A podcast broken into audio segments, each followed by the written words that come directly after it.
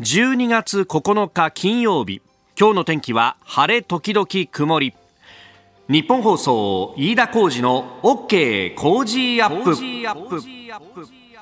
朝6時を過ぎました。おはようございます。日本放送アナウンサーの飯田浩二です。おはようございます。日本放送アナウンサーの新業一華です。日本放送飯田浩二の OK 工事アップ。この後8時まで生放送です。えー、このところですねあのいよいよ再来週に迫るスペシャルウィークのね、えー、お知らせというのを毎日行っておりますが、まあそこでもね、えー、申し上げておりますが、ポッドキャストで聞いても、ラジコで聞いても、YouTube で聞いても、日本放送朝6時から聞いたことに実質変わりはないですよというふうに申し上げておりますが、まああのポッドキャストでね、えー、配信を、まあこれ番組の立ち上げの時からずっとやっているわけですが、まあ、ネットを使うと本当は軽々と国境を越えていくんだなと思ったのがですねこのところあの工事ではですね、まあ、12月に入って、まあ、私のニュース年またぎっていうテーマとそれから海外でお聞きのあなたにアンケートというテーマでメッセージをいただいていたんですけどもこの海外からのっていうのはですね、はい。いやー、本当いろんなところからいただいて、いろんなところに日本の人たちが行って、そしてそこで働いてるんだなっていうのをね、あ本当目の当たりにしております、えー、マルゴさんという方はガーナから。ガーナ？56歳の女性。えー、えー、ガーナからポッドキャストで聞いてますと。時差9時間ですが朝起きて、えー、まず前日の辛坊さんのそこまで言うかを聞いてその後当日の工事アップを出かける準備をしながら聞いてますとおありがとうございます。やっぱり日本に関するニュースっていうのがなかなか流れてこないからそれを収集するんだっていうのをねおっしゃる方が非常に、えー、たくさんいらっしゃいます、えー、それからインドっていうのも多いんだよね。で、インドで、ええー、と思ったのが、あの、まあ、インドっていうと、パッと思いつくのは例えばニューデリーとかさ、はい、都市名だとさ、はい、カルカッタ今コルカタっていうんですかね。あとはボンベイ、うん、えー、昔はボンベイか。今ムンバイって言いますけどとそういうところじゃなくてですねグルガオンという都市えー、がからなんかねいっぱいメールが来ていて。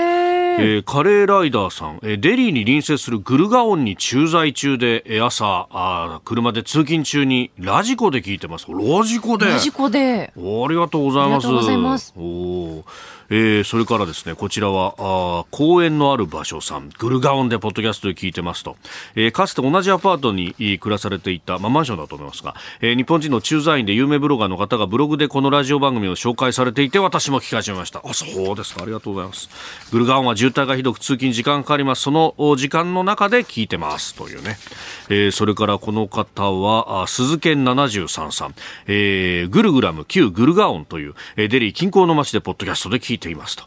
お結構ね、この、だからグルガオンというところも調べると、なんかいろんな、あの、名だたる有名企業が、うん、えー、インドの、まあ、中心のオフィスを構えていると。だからそれこそね、あの、アップルだとか、グーグルだとか、そういうような企業も含めてというところで、まあそうするとね、日本の企業もそこに行ってというところなんでしょうけど、そうですかと。なんか、あの、我々が知っているですね、えー、街とは違う姿ってのがいろいろ見えてくるなと。で、それからあの、聞き方もいろいろで、そのね、ポッドキャストや YouTube とかね、あるいはラジコでという方もいらっしゃいますが、あの、これ、夕刊富士の今週火曜日に出たのにちょっと書いたんですけど、いろんなところで聞けるんですですけれども、一つだけ、えー、ちょっと再考しなきゃいけないところが出てきたと。で、それが中国だと。うん、で、えー、スナフキン先輩さん、えー、男性40代の方ですが、えー、この方は、杭の方の甲州。えー、にお住まい、お住まいとか今いらっしゃる方で、えー、以前は自由に聞けたんですが、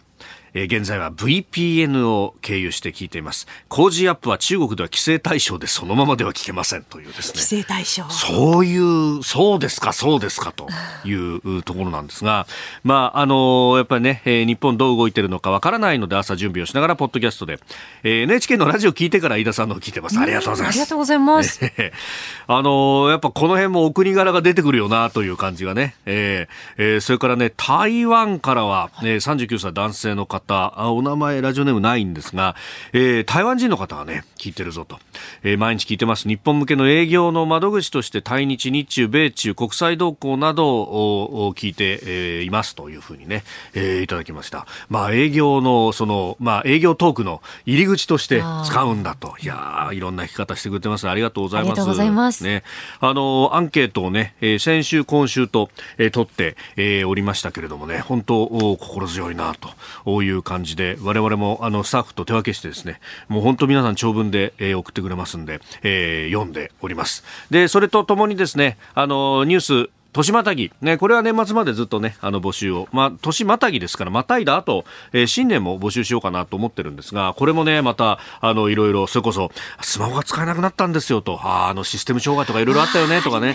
まあ、改めてこの、年を振り返るになったって、本当に助かってます。まあ、こうやってですね、えー、皆さんの、本当、一人一人の力を借りながら、番組やってるっていうようなところで、ええー、それをもってみんなで作るニュース番組って言ってるんじゃねえかという話なんですが、あの、こととさようにですね、えー、我々一人一人ではなかなか気づけないことをいろいろ気づかせてもらってるんで、僕自身が非常に勉強になってますが、えー、ぜひ、いまたね、あの、これに懲りずにいろいろ送っていただければと思います。コージアットマーク 1242.com で、まだまだお待ちしております。あなたの声を届けますリスナーズオピニオン。この傾向ジアップはリスナーのあなた、コメンテーター、私、田新行アナウンサー、番組スタッフみんなで作り上げるニュース番組です。ぜひメールやツイッターで番組ご参加ください。今朝のコメンテーターは評論家宮崎哲也さん、大阪日本放送関西社からのご登場です。この後6時半過ぎからご登場いただきますが、まずは防衛増税に関して法人税が軸と、今ね、新業アナウンサーのニュースの中でもありました。そしてニュース7時またぎのゾーンは、今後の日米の経済どう動くのか。えー、ちょっとね、あの、円高が、あ一頃に比べると円高になっているぞという感じもあります。えー、そして、おはようニュースネットワークのゾーン、旧統一協会被害者救済法案、えー、衆議院を可決しまして参議院に回るというところです。えー、そして、えー、もう一つのニュースが、えー、唐谷光人さんがあバーグル園哲学文学賞を受賞したというニュースを取り上げてまいります、えー、さらに7時半過ぎキーワードのゾーンはアメリカ・ジョージア州決選投票上院の、えー、議席が、まあ、決まりました。民主党というところです、えー、それから着出推定の改正案これ民法の改正案ですけれども、えー、参議院の委員会を通過したということで今国会で成立の運びになったということも取り上げてまいります。ここが気になるのコーナーです。スタジオ長官各紙が入ってまいりました。えー、今日は4紙一面トップが防衛費の増額についてであります、えー、昨日の政府与党政策懇談会の中で総理がこの増税防衛増税について、を話したということで、まあ、これをトップに据えています。朝日新聞防衛増税1兆円首相表明27年度に向け段階的与党に検討指示所得税は否定。えー、読売新聞防衛増税法人税が軸政府与党首相検討を指示27年度に1兆円。えー、毎日新聞防衛増税年1兆円検討首相指示法人が有力27年度以降。えー、日本経済新聞増税で年1兆円強首相表明27年度以降防衛財源と。いうことであります。まあ、これについてもね、えー、含めて、えー、足元経済については後ほど、えー、今日のコメンテーター、評論家宮崎哲也さんとまた、あニュース7時またぎのゾン、えー、6時50分過ぎから深めていこうと思っております。えー、そして、まあ、気になる記事といいますか、あの、昨日ですね、この番組の中では、えー、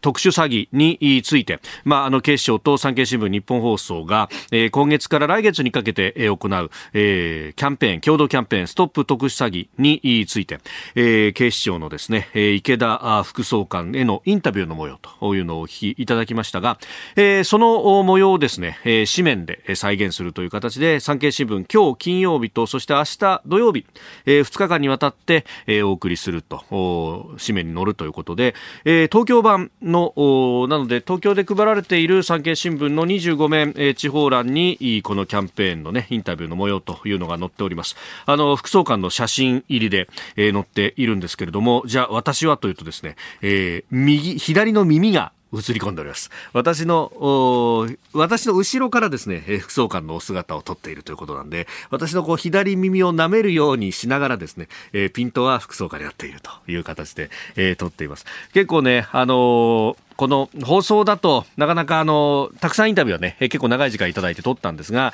あの、放送の時間の関係でなかなか全てを流すことができないということがあったんですけれども、結構ね、詳しく、その模様というのを、えー、書いておりますんで、ぜひご覧いただければと、えー、詐欺グループがどういう形で動いてるのかとかね、えー、摘発の方法の難しさであるとか、最近の事例、これはね、もう海外との連携とか、その辺も含めてですね、リアルに、えー、再現がなされてておりますので、えー、ぜひこの辺りもね、えー、ご覧いただければと思います。えー、そしてもう一つ時間ありますんで気になる記事でありますが、このね、え、防衛費の増税に関してなんですが、まあ、増税で賄うと言いながらですね、それだけでなくって、えー、いろんなところのこう予算を見直してなんていうね、えー、予算の組み替えというか、まあ、あの、組み替えっていうと聞こえはいいんですけれども、結局のところ、えー、どっか削って、え、費用を捻出するということになりますが、えー、読売2面です。あえ、2面。え、捜索機や戦闘ヘリ廃止へ防衛予算効率化無人機で代替ということですね。この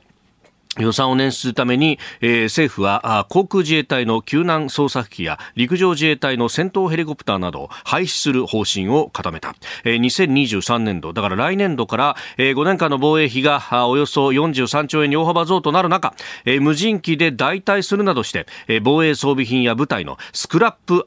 ビルドを進め予算の効率化を図る狙いがあるというふうに書いています。まああの航空自衛隊が持っている救難捜索機であるとか、まあ、陸上自衛隊が持っている戦闘ヘリなどなど廃止をする方向と、え、いうことでありますが、まあ、無人機で代替と言いながらですね、えー、このドローンのまず、うん、研究開発に関してっていうのは、まあ、本当始まったばかりだというところがあって、えー、まあ、ウクライナを見ると確かにたくさんのね、えー、戦闘ドローンが飛んでいたりなんかして、それが攻撃をしているというのもいろんなところで報じられておりますが、じゃあ日本はっていうと、まあ、そこの整理がまだついていない部分だってあるんではないかと、まあ、こそれこそですね、あの長距離を飛んでいくドローンが警戒監視だけでなくて攻撃までということになると、じゃあこれが、えー、必要最小限の武器なのかどうかとかですね、まあ、そういったところの議論がまた出てきちゃうんじゃないかなと思うのが一点と、それからこの空自のですね、救難捜索機 EU2、EU125A という機体などが象徴されるんですが、これあのー航空自衛隊作戦行動だけでなくてですねそして訓練だけでなくて実はいろんなところで使われていてで東京で暮らしていると、えー、全く実感がないんですけれども急間輸送っていうのが結構大きな任務としてあるんですね。これ、あの、離島で何かあ大きな病気をが出たとか、あるいは大きな怪我をした際に、えー、まあ、あの、ある程度大きな拠点となる島まで、あるいは、えー、本土まで運んで大きな病院に運ばないことには、この人助けられないよってなった時に、まあ、これ、あの、災害派遣のスキームを取るんですけれども、現場からですね派遣要請があってそして、えー、航空自衛隊なりあるいはあの沖縄なんかだと陸上自衛隊、えー、海上自衛隊も含めてですね自衛隊が持っている航空機を差し向けてでそこで、えー、休館の方を収容し、えー、運んでいくと、まあ、あの結構このね離島間の急間輸送っていうのもいろんな形でやっていてそれこそ拠点間ヘリ運んでそこからこういうあの航空機でですね、えー、一気に運ぶみたいなことを小笠原諸島でもやっているし、えー、沖縄の南西先島でもかなりの数をやっていると。でこの U125A に関しても報告書を見ると結構な頻度で出ていってるということなんですが実は、えー、その辺での貢献というものがあまりこう書かれていないし、えー、言及もされていないしで、じゃあそれを無人機で代替できるかって言ったら無理でしょっていうね、話になりますが、となるとですね、まあ、あの、その辺を、じゃあ、各自治体がやれるのかと。まあ、確かに、あの、例えば、伊豆大島の辺りの休館予想に関しては、かつて、えー、自衛隊がやっていたものが、えー、東京消防庁のヘリの飛行距離が伸びたと、高性能なものを入れたということで、えー、変わることができたということがあるんですが、じゃあ同じことをですね、沖縄でできますか、小笠原からできますかというあたりになってくると、んどうなるんでしょうね、と。やはり、この物事を一側面だけ、あるいは費用だけで見るというのの危うさを、こういうところからも感じることができるなと思った高画期になるでした。えー、この時間からコメンテーターの方々ご登場です。今朝は大阪日本放送関西支社から評論家宮崎哲也さんです。おはようございます。おはようございます。よろしくお願いします。大阪暗いですまだ。ああ、そうですね。うん、我々ね、あのスカイプでつないで、えー、お顔拝見してますが、ズームか。あの外暗いですよね。まだね。こっちも暗いいよいよいよいよ冬だな。えー、えー、日本放送屋上の温度計今7.2度。え、私も今日パーカーで暖かい格好して。うん。まや。本当に。さあ、あ宮崎さん、新潮選手から、えー、教養としての上級語彙、知的人生のための500語。えっとね、はい。品切れの店が多く多く多くて、いろいろこうお叱りを受けたんですけれど、まあ、私のせいじゃないとはいえ、はい、や。っと増刷が、あの配本増刷分が配本されます、増刷自体はね、はい、発売から5日でも決まったんだけれど、えーえー、配本までちょっとね、そうそうそう。時間がかかるんですよ、ね、ちょっと時間かかってあって。でまあねいろいろこう、はい、いろんなこうあの感想を見てるんだけど、はいまあ、例えば語数100で500でいいのかっていう話があってこれね、だって最も包括的な語彙本と言われている斎藤隆先生の明治大学はい、えー、大人の語彙力大全っていう本があるんだ。これがね483個なんだよね。一応それよりも上なんで、まあ、こんなものが標準だろうと。ちなみに斎藤隆先生の本はどちらかというと中級語彙ぐらいのあの言葉を集めたあの非常にいい本なんですけれども、えー、一応500で妥当かなとは思ってますけどね。えー。いや本当、増刷、まさにあの造反出退という。それとね、あの前回言ったさ、はいはい、あのあ作品ですか？あ作品もそうなんだけど、作品あの、ちゃんと本にも明記してありますけれど、えー、新潮社のウェブサイトが落とせますから、それから、はい、あの波にかにあの読書猿さんっていうさ、独学大全とかベストセラーいっぱい出してる方が、方の書評がですね、はい、ブックバンという、あの、書評サイトに載りますので、載ってるのかな、もう？載ってるのかもしれない、はい、あの知的英の舞台裏という大変良い書評なので、これをご覧になって、お買い上げいただくという手もあるかもしれないと。うん。まあね、でも、おしなべてね、はい、あの構成者とか、編集者とか、えー、っと、はい、の人たちがまずこう読んでいただいて、うん、まあ、一般の方々も数多く手に取ってくださるというような状況大変嬉しいんですけど、えー、あの関ジャニエイトのね安田翔太君とかねねあの差し上げたら早速読んでくださって大変面白かったと。いうふうに言っていただきましたいやちょっとあのまあ私なんか本当に恥の恥ですけど言葉をなりわいとしてる人間からするとこういうの読んどくっていうのはねどっかで出てきても恥ずかしくないようにっていう意味でもね非常に勉強になるというね。そう言っていただけると嬉しいですけど、えー、まあ、皆さんあのとにかくこう豊かな語彙豊かな言葉、はいっていうのをこうあの使うっていうのは、はい、あの文化的にもね大変重要なことであるしさらに言うならばあの政治とかさ経済とかそういうことをきちんと理解するために必要なんでですねぜひ手に取っていただきたいと思います。はい、えー、増刷分出ました、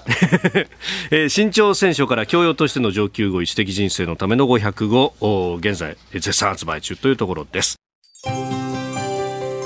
ここでポッドキャスト YouTube でお聞きのあなたにお知らせです。ラジオ局日本放送飯田浩二の OK コージーアップ。週末増刊号を毎週土曜日の午後に配信しています。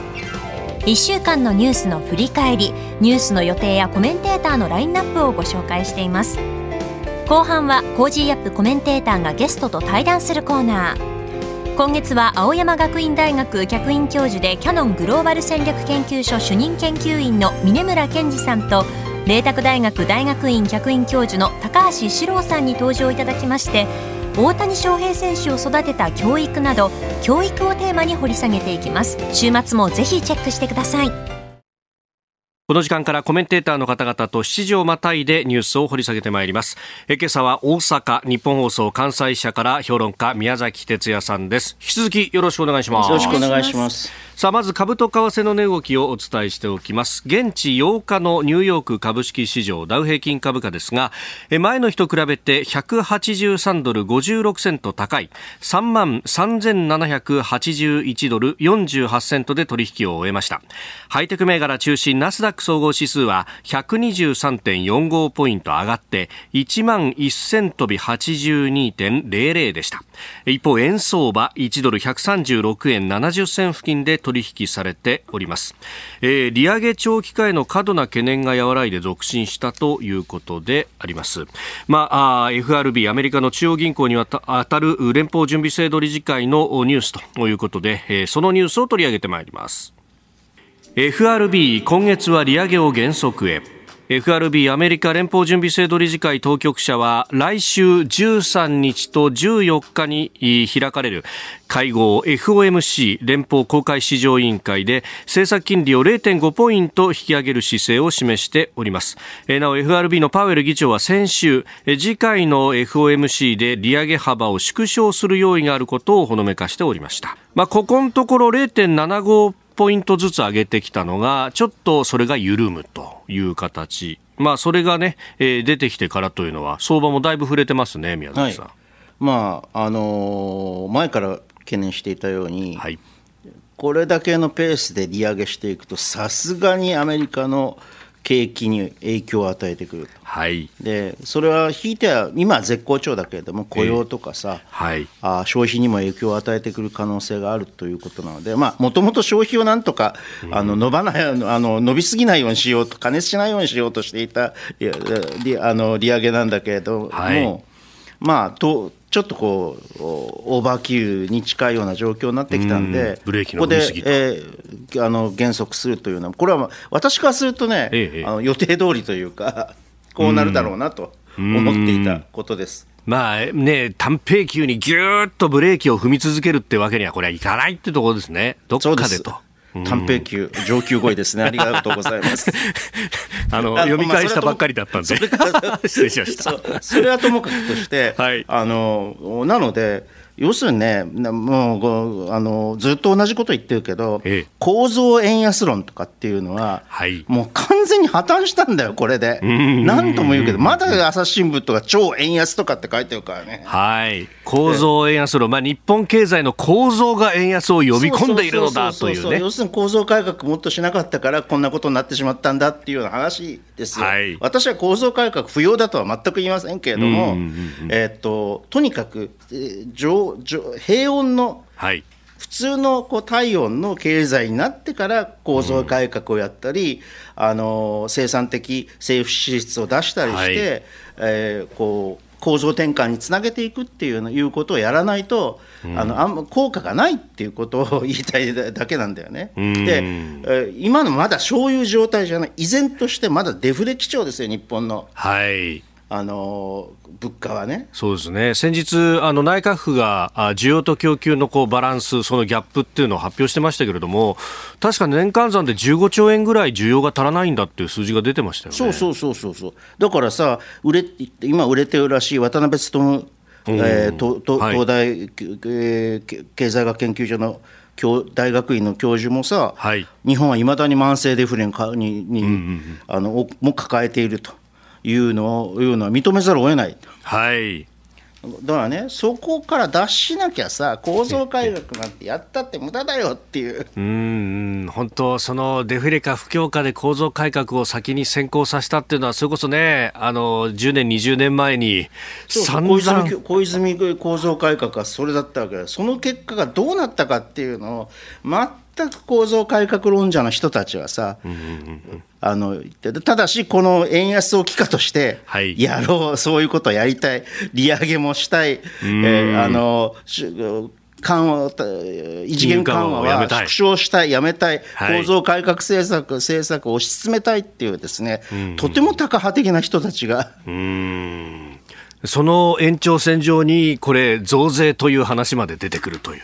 まあ、増税はまた構造が違うんだよね、これは、増税話っていうのは、ええ、まあ、基本的には財財務省の意図なとであるということは間違いないんだけれど、はい、一応さ防、防衛費2%っていうことがさ、はい、一人歩きしていて、え、もう国際公約にまでしたというふうに政府は主張するわけですよ、それは。もうアメリカとの関係上、これはもう。やらなきゃいけないですよと。でねあの、はい、私はそもそも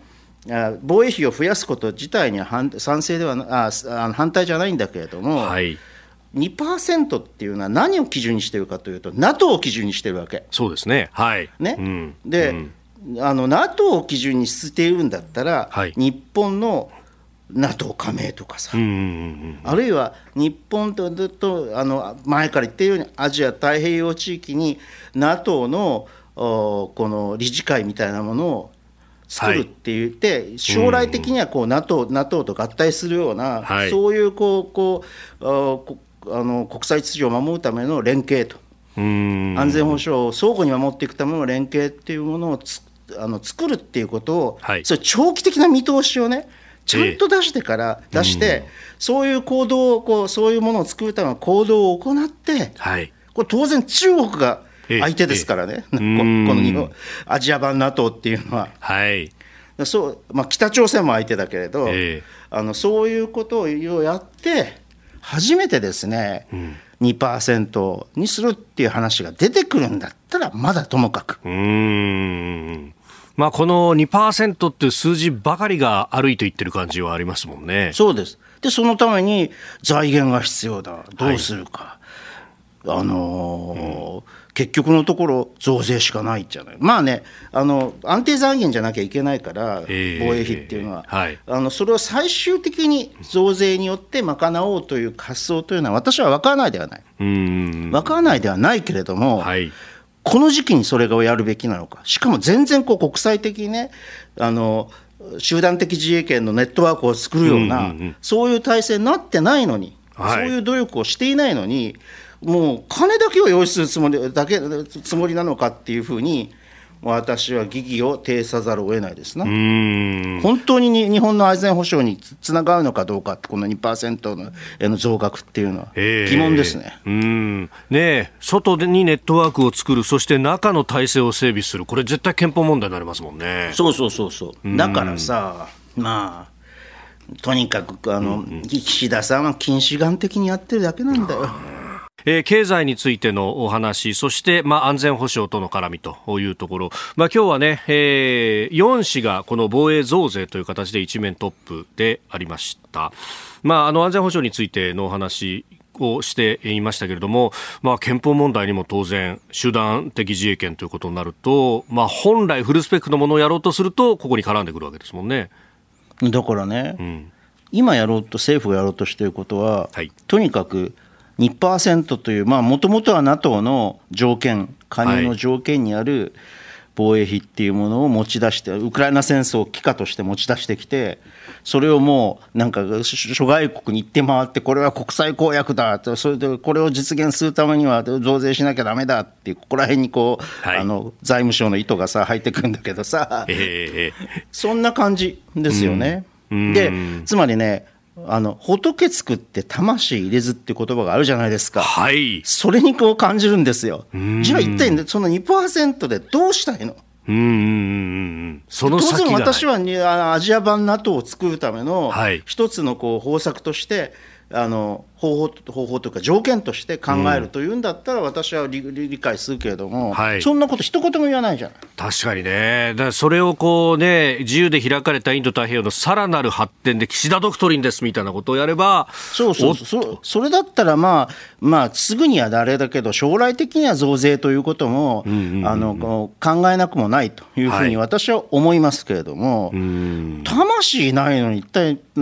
の2%にしてどうすんの？っていう。うん。でそれはさ 3,、はい、3文書改定と密接に関わってるわけですよ、防衛のに関する。えー、3文書改定にそんなこと一言も書いてないわけですよね。うんうんうんうん、そうですよね、まあ、これからの防衛政策の基本的なあの指針となる3文書に対しても、はい、そういう同盟関係をどうしていくかっていうようなことを抱えてないわけですよ、えー、日米同盟基軸というところまでにとどまりますね。だからやっぱり NATO 拡大 NATO を考えようとアジアにも NATO の集団的、ね、自衛権のネットワークを広げていこうというふうに考えるんだ。とあのというようなテーマがね、はい、書いてあるんだってともかく。だから憲法改正だと同じでさ、ええ、そうそこが出てきて初めて、集団的に、ね、あの自衛権のフルスペックな集団的自衛権のためには、あの憲法のの制約というのが非常に大きいと、足かせ、手かせ、足かせが大きいから、ここは外そうというような話になってくるんだったら、とても具体的で明確な目標というのが出てくるんだったら、ともかくね。うん憲法改正も憲法改正が目的になってるみたいなことになると。そうそうそうでそのその目的、自動的目的化にさ、はい、ちょこっとさ、財務省とかがさ、はい、財政健全化条項とか入れるわけ、今回と同じじゃんこれはもう EU もやってますからねみたいなところの、そうそうそう国際公約なんですよと、それこそ。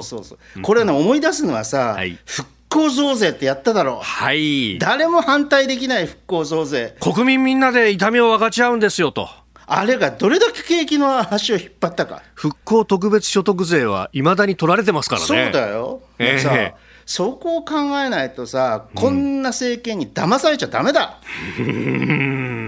でも、あの足元経済見ると、もうコロナからの脱却、まだまだっていうところもあって、これ、えー、メールで吉春さんという方、日野市からいただいた45歳の方なんですが、居酒屋やってたんですけれど、コロナの影響で収益激減、えー、ランチを中心とする定食屋にシフトしましたが、計画通りに行かずに閉店しました。えー、今は家内のパートと蓄えた資金で家計支えてます。ハローワーク相談してます。二種面取ろうと教習所通ってるんですけど教官の指示通り体ついてきませんとこれねあの雇用を流動化すればあ必要なところに行くんだってそうそんな甘いもんじゃないっていうのがよくわかりますよね。あのゾンビ企業は、はい、あの地上化退出させろと言って構造改革論者、はい、に今のあのこのメールをですねえー、聞かせ聞かせたいわ本当に。うん。なんかこうね指示通りに体ついていかない自分のもどかしさを感じます。でも就職叶うまで自分信じて頑張っていきたいと思います。いや現場の人たちはそうやって頑張ってるんですよ、ね、それがそこの部分がよくならないとどんな構造化がそこから先にある思うことなの。うん普通に暮らしでいて、別にこうあの倒産したりさ、店閉めたりさ、廃業したりしなくていい、そういう状況になって初めてじゃあもうちょっとこうこれからの先のことを考えていこうか。どうやったら生産性を高めていくことができるだろうとかっていうような余裕が出てくるわけですよ。いきなりしばいたところでっていうね。そういうこと。おはようニュースネットワーク。取り上げるニュースはこちらです。旧統一教会の被害者救済法案が衆議院を可決。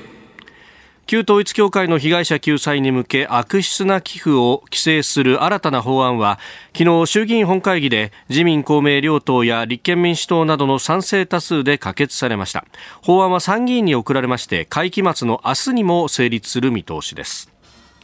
臨時国会12月10日まで会期末となっておりますのでそれまでに成立の見込みということね、えー、があ先週先々週あたりからガガガッと決まってまいりました。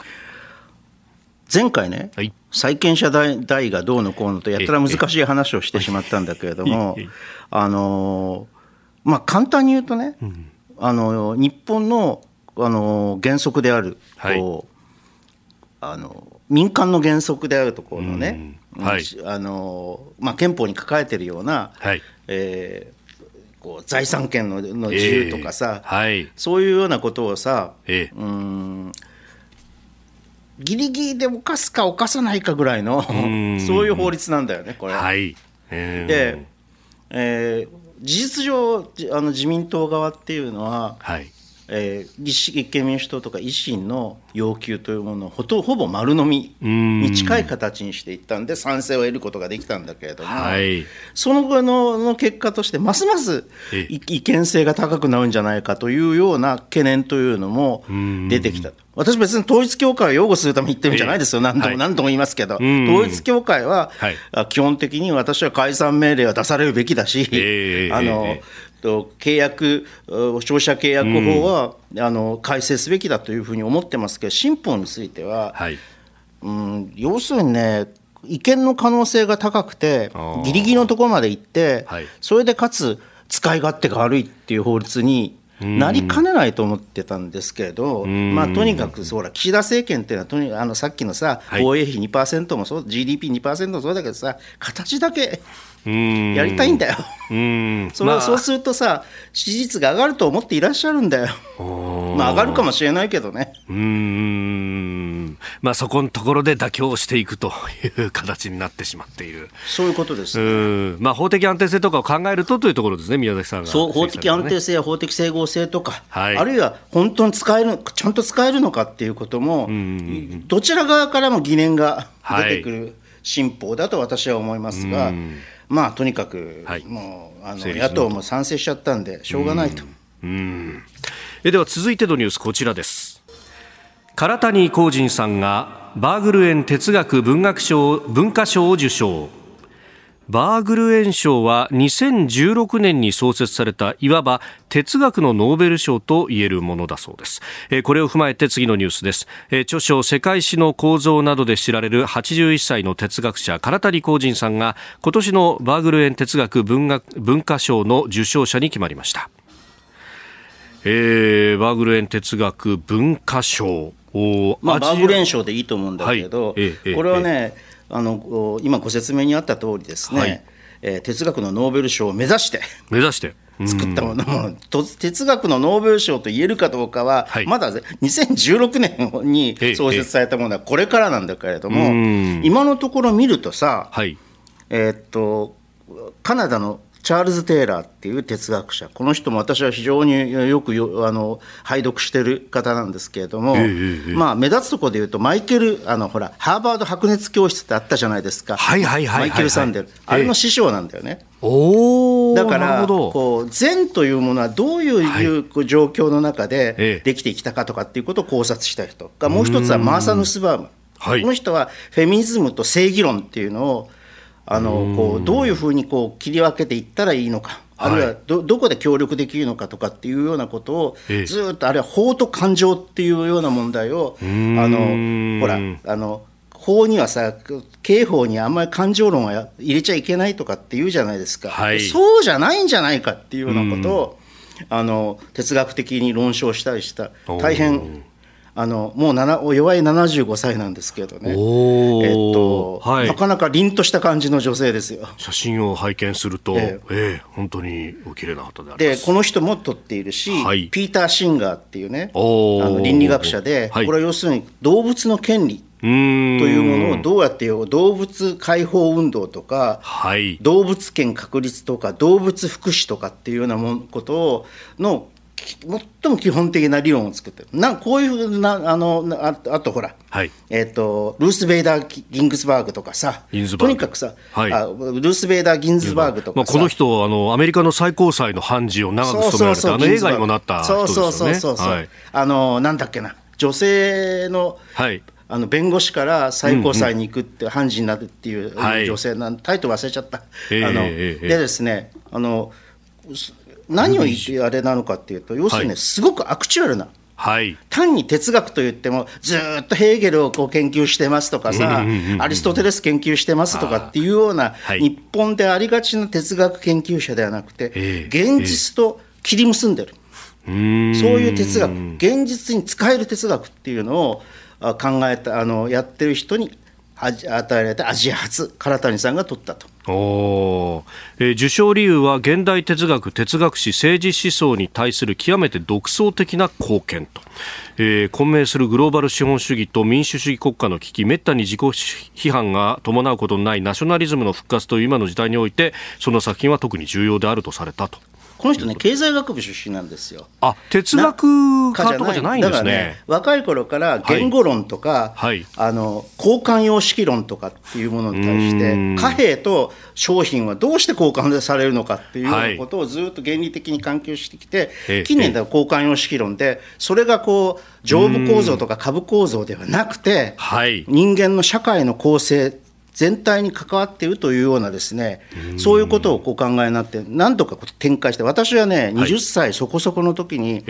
隠喩としての建築という本を読んで、衝撃を受けた。隠喩としての建築。そう。でね、実はねこうまた広告になって悪いんだけれども、はい、教養としての上級語彙の後書きにですね、はいえー、あの川谷さんの隠喩としての建築からの一節、私が目から鱗が落ちたあの20歳そこそこの私が、はい、そういうあの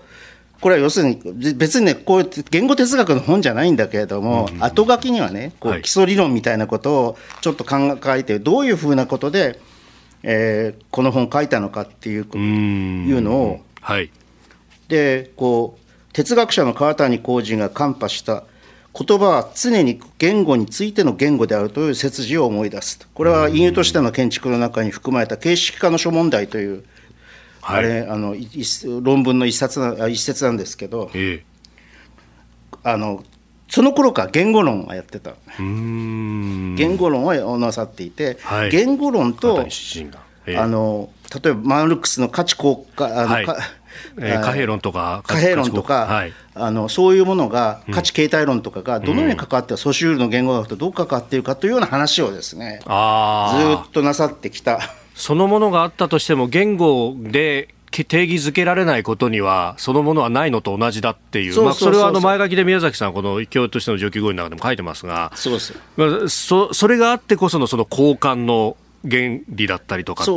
こにつながっていくわけなんですね。そうそうそう。そうするとこう物物々交換とかさ、はい、国家がこう貨幣っていうものを作り出して、えー、まあ、あの国家が作るとは限らないけれども、貨幣という中心性ができていって、その後の交換様式っていうのはまるで変わっていく、それがね、人間のこう宗教とか文化とかにまでおいて、それをこうそのこう交換様式の変化が変化を与えていくっていう。あ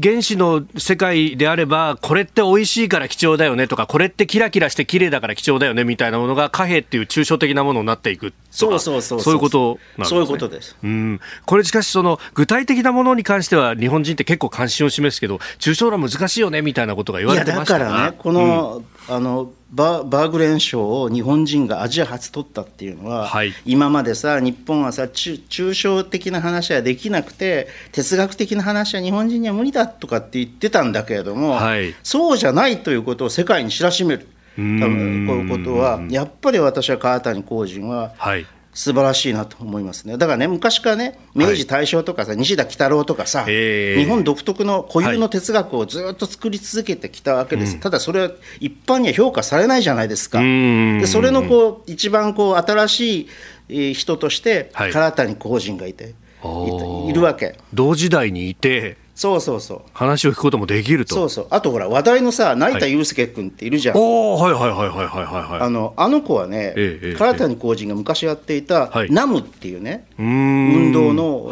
麻布高校時代に参加してたんだよ。あそうだったんですか。そうそう。へだから当然そんなものにさこう参加する高校生って唐谷浩人をちゃんと読んでた。なるほど。影響を受けたとそこに系譜がつながっていってるわけなんですね。そうそうそうそう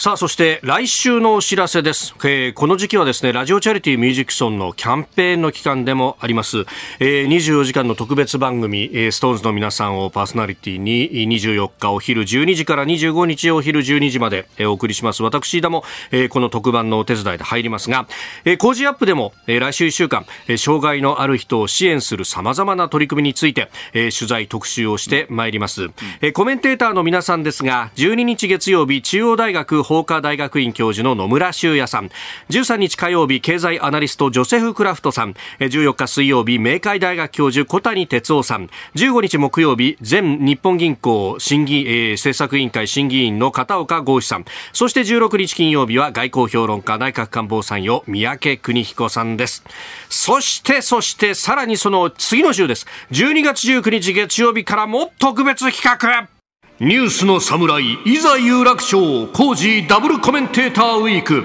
コージー殿の13人。ご好評にお答えしまして今回も毎回コメンテーターがお二人ダブルでいざ有楽町。初日19日月曜日は須田慎一郎さんと宮崎哲也さんご登場でございます。宮崎さん須田の時期とまたコンビを組んでいただきますよ、はい、まままたか。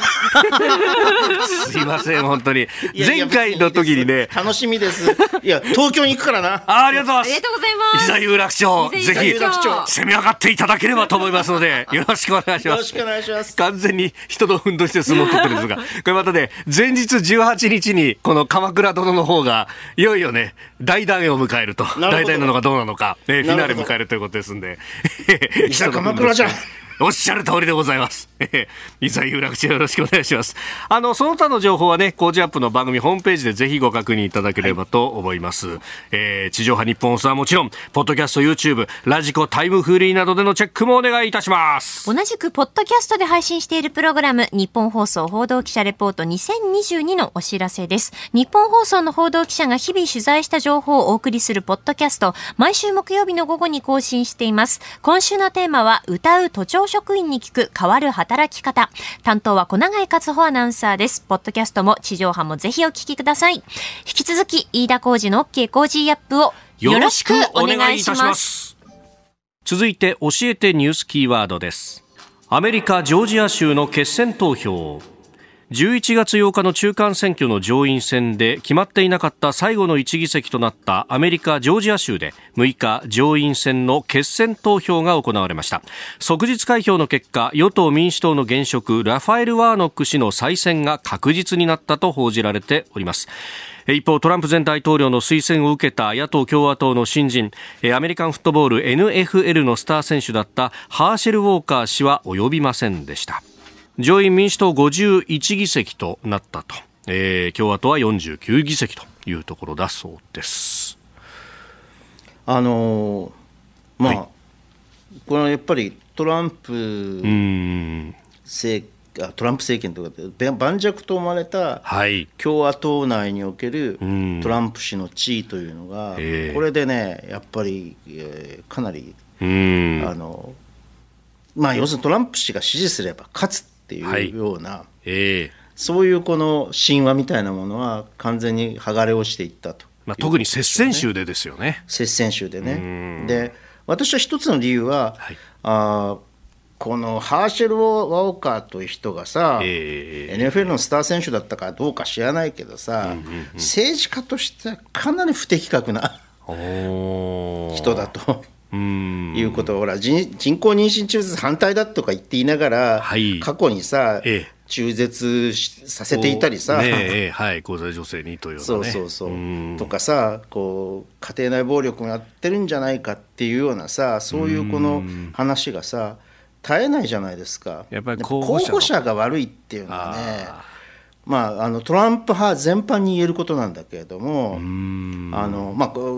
その中でもちょっとこの人はどうかなって思うような感じ。で、まあ、それでも接戦になったといういうことは、はい、大したもんといえば大したもんなんだけれどトランプさんの陣痛力は。まあ、それが2年後に向けてどうなるかっていうのは、まあ、これからですね。そう、これからですね、それはあのバイデン政権が大きな、はい、こうしくじりをしないかとかね、うんうんうんうん、経済の行方とか。あの、そもそもバイデンが出るかどうかもよく分からないしね、ね。もっと若い候補者になるんじゃないかっていう話もあるしね。えー、さああ、引き続きよろしくお願いします。続いて、ここだけニューススクープアップです。この時間、最後のニュースをスクープアップ嫡出推定の改正案が成立へ。まず着室推定とは妊娠や出産の時期によって父親を推定することを言います。明治31年から続く民法の着室推定の制度では離婚から300日以内に生まれた子供は前の夫のこと推定することなどが規定されていてこれを避けたい母親が出生届を出さず戸籍のない子が生じる主な原因と指摘されています。これを踏まえて次のニュースです。子供の無戸籍問題の解消を目指して法律上の父親を決める嫡出推定を見直す民法改正案が昨日参議院法務委員会で全会一致で可決されました。今国会で成立する見通しです。離婚後300日以内に生まれた子供を前の夫の子とする規定は維持する一方で女性が出産時に再婚していれば現在の夫の子とするとの例外を設けるとのことです。この見直しは民法施行以来初めてだそうですね、うん。えー、まあそもそもなんでこんな民法の規定が変えられないのかっていう、えー、だって戦後だからさ明治31年の規定とは、はい、あの考え方とはこう夫婦に関しても結婚、婚姻制度に関しても、家に関しても全然違うわけじゃないですか、そうですね、変えてしかるべきだところが変えられなかったというところにまず問題があると思うんだけれど、ようやくこれであの変わるということになったので、まあ、第一義的に言うとね、はい、あのおっしゃったように、うん、あの無戸無戸籍の人が出てくる、えーえー、どういうことかというと、うん、うんまあ、要するにその、現状の現行の着手制度っていうのは婚姻は妊娠関係のの元でのみ生じるということは前前提になってるから、はい、離婚協議中に子供が妊娠新しいこうお相手の子供を妊娠したり不倫とかに不倫妊娠が発覚して、うん、着せずして離婚話に発展したりするというようなケースというのは、はい想定していないというか、そもそも考慮の中に入ってないわけ、この法律の。それでじゃあどうなっているかというと、着実推定の原則に基づいて、法律的に全府のこととして扱われ扱われるのは嫌だと、まあ、当然ですよね、これは。まあ、その離婚の経緯もありますが、そうなりますよね、感情的にはね。だって実際は違うんだからさ、しかも、えーえー、多分 DNA 的に言うと、新しいパートナーとの間にできた子供なんだからさ、はい、だからからそうすると、母親がね、出生届を出さないと。いうケースが出てくるそうするその結果どうなのかというと子どもは無戸無戸籍になって住民票がないとか、公的医療保険に入れないとか、学校に通えないとかさまざまな問題が発生してくるわけですよね。だからそれを避けると。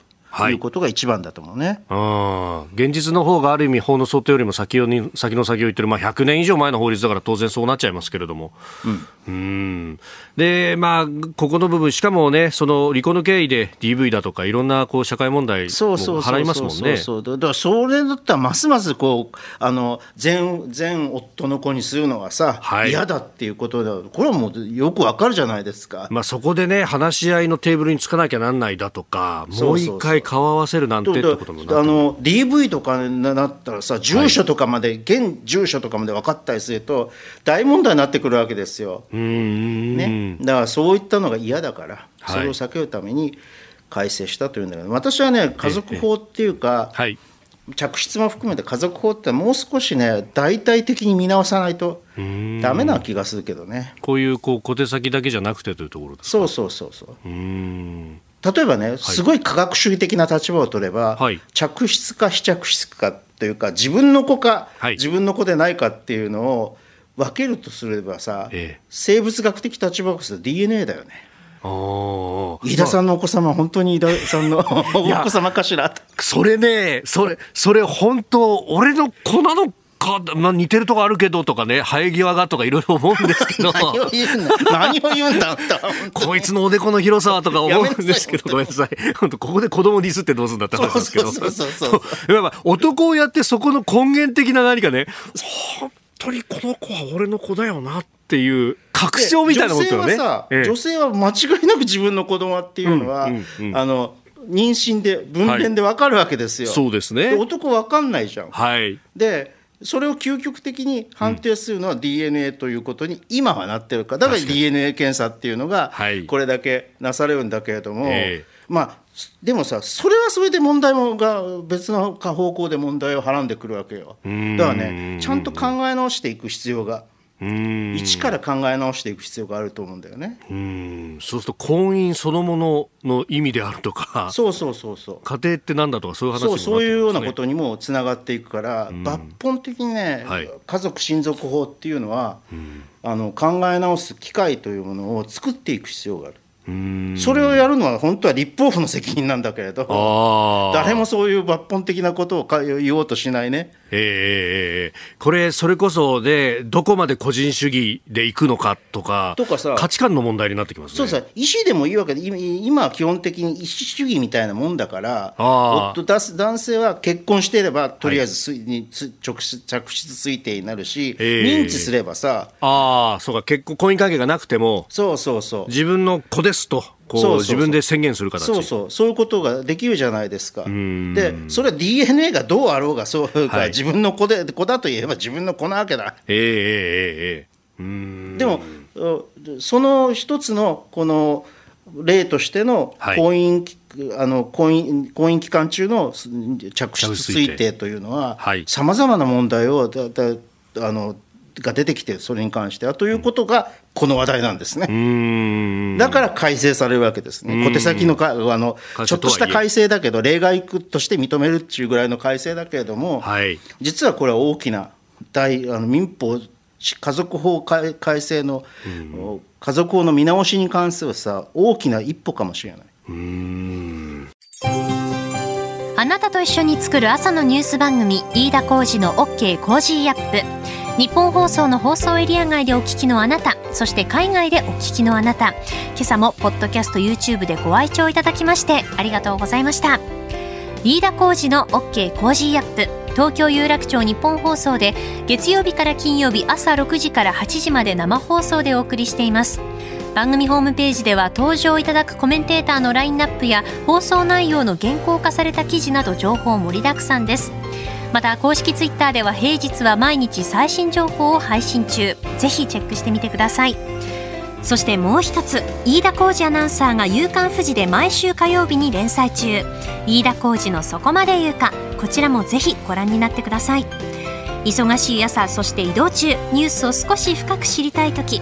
ぜひ AM、FM、ラジコはもちろん日本放送のポッドキャスト YouTube でお楽しみください。